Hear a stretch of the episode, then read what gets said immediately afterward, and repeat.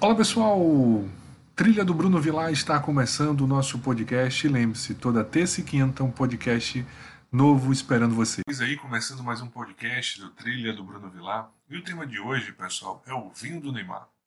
Eu escolhi esse, esse tema né, porque foi uma confusão na internet sobre essa situação do vinho, principalmente o valor do vinho, né? O valor do vinho do Neymar que o Neymar postou foi de mais de 200 mil reais. E aí eu comecei a observar algumas situações de postagens e alguns comentários, dizendo que era um absurdo a pessoa comprar um vinho de mais de 200 mil reais.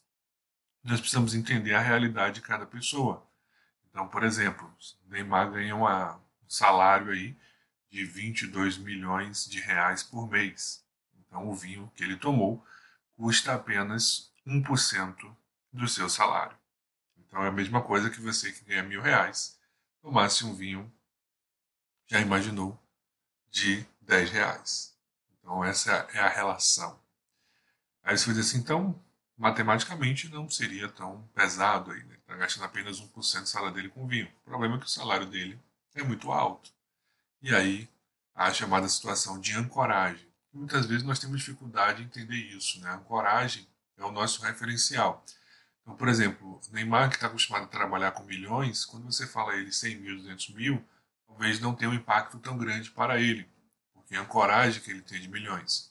Para você que tem um salário mínimo, ou ali 4, 5 mil reais, a sua ancoragem é totalmente diferente. Então nós temos às vezes dificuldade de entender isso. É como é que a pessoa, por exemplo, compra uma bolsa de 30 mil reais. Aí você tem que lembrar qual é a ancoragem dela. Claro, nós temos pessoas que compram se endividando. Aí já é outra história, né? É outra situação. Mas eu falo que muitas pessoas compram e têm condições. E aí você precisa observar a ancoragem. Eu não tinha essa noção de ancoragem, né? descobri depois no estudo de filosofia, mas eu me recordo que alguns anos atrás, eu conversando com o pai de amigo meu, ele falou: Bruno, eu tinha uma empresa de construção civil e eu lidava com contratos, contratos milionários. Então, uma camisa para mim de 500 reais, mil reais, não era cara. Por quê? O meu referencial era milhões. E ali a gente estudou, né, verifiquei esse processo, mas não sabia que o nome era esse. É, ancoragem matemática. E aí algumas pessoas falando assim, ah, por que não pega esse dinheiro e dá para as pessoas? Eu falei, ah, o Neymar já faz Instituto de Caridade. Estou aqui defendendo Neymar ou atacando ninguém, não. Estou só trazendo reflexões em relação ao fato e comentando alguns comentários. Então, pessoal, nós temos essa ideia brasileira de que, ah, poxa, mas um vinho poderia dar, tem muita gente passando fome. É, só que você não vai resolver o problema da fome de todo mundo. Né? Neymar já tem um instituto que ele ajuda, cada pessoa tem, um, tem uma quantidade de pessoas que ele vai ajudar. E nós esquecemos também o seguinte: esse vinho tem por trás um produtor, tem por trás funcionários, tem por trás pessoas, ou seja, você tem uma cadeia econômica também. Nós temos essa visão é, de que os ricos devem dar o dinheiro é, para os pobres e tudo mais, tem que dar. Como se ser rico fosse algo negativo. Não, não é. Eu acho que precisamos implementar uma visão de instituições, né? instituições onde ensinam as pessoas a pescar. Nós temos que mudar essa lógica de querer ganhar o peixe. Os americanos têm muito essa parte da filantropia, os milionários, né? onde eles montam instituições, fundações eu acho que nós precisamos fazer isso melhor no nosso país. Né? Os milionários, sim, construir fundações, instituições, esse novo grupo aí de milionários que vem com essa visão americanizada, eles têm essa visão de é, vamos fazer fundações, institutos para crianças, produzir esporte, mas o mais importante, ensinar também profissões, dar ferramentas. Porque, pessoal, se você der dinheiro à pessoa, você não vai resolver a questão da pobreza. Se fosse assim, Observe quantas pessoas ganham anualmente na, nas loterias federais e depois de um tempo viram pobres de novo. Porque não é só dar o dinheiro, é você dar a mentalidade. Dizem, né, e eu acredito muito isso, que se a gente dividir a renda proporcionalmente entre as pessoas, dentro de um ano, dois anos, a gente vai ter desigualdades, porque é questão de mentalidade. E é isso que a gente tem que observar. Né? Qual é a mentalidade? Então, na, na visão sistêmica, tem uma coisa que eu acho muito legal. Se você dá demais uma pessoa, você deixa ela frágil. Então você precisa dar o necessário, dar o saudável, dar o equilibrado.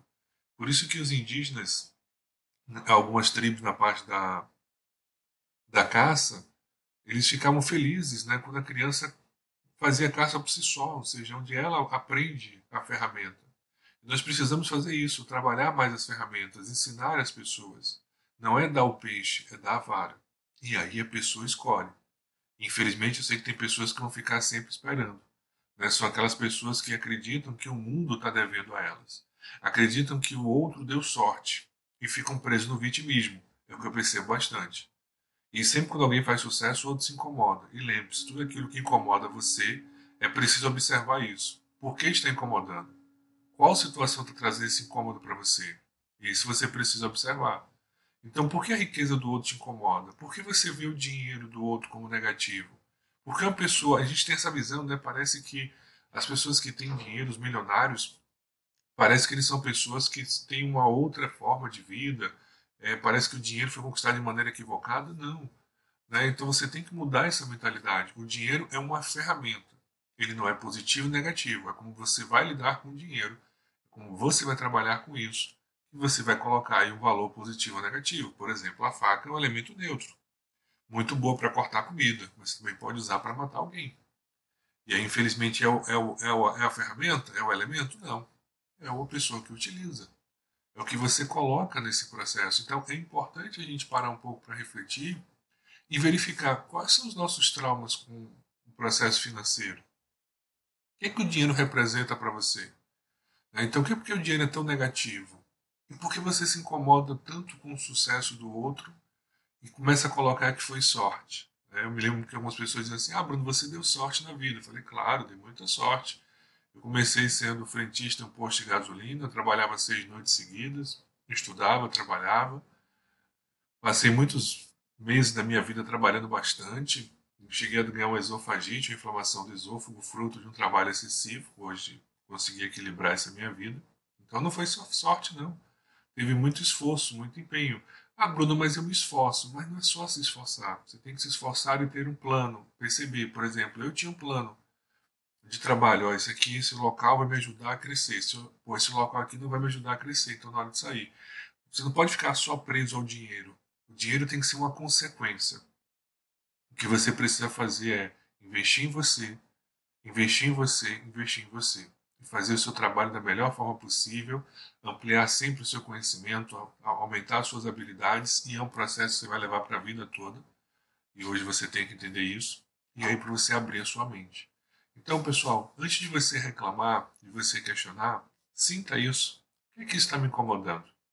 Qual é o incômodo que eu tenho nessa situação? Por que o vinho de 200 mil me incomodou? Eu confesso a vocês, eu não sei se eu teria paladar para tomar esse vinho.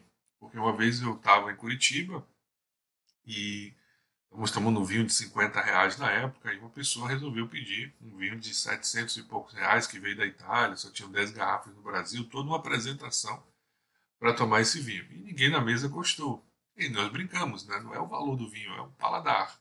E aí cada o paladar é de cada pessoa, né?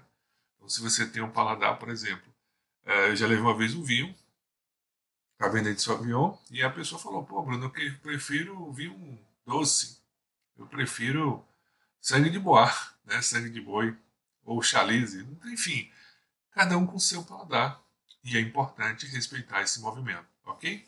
Então eu queria convidar vocês a conhecer o meu site, que é o Trilha do Bruno Vilar. Lá tem minhas mentorias, tem os meus cursos.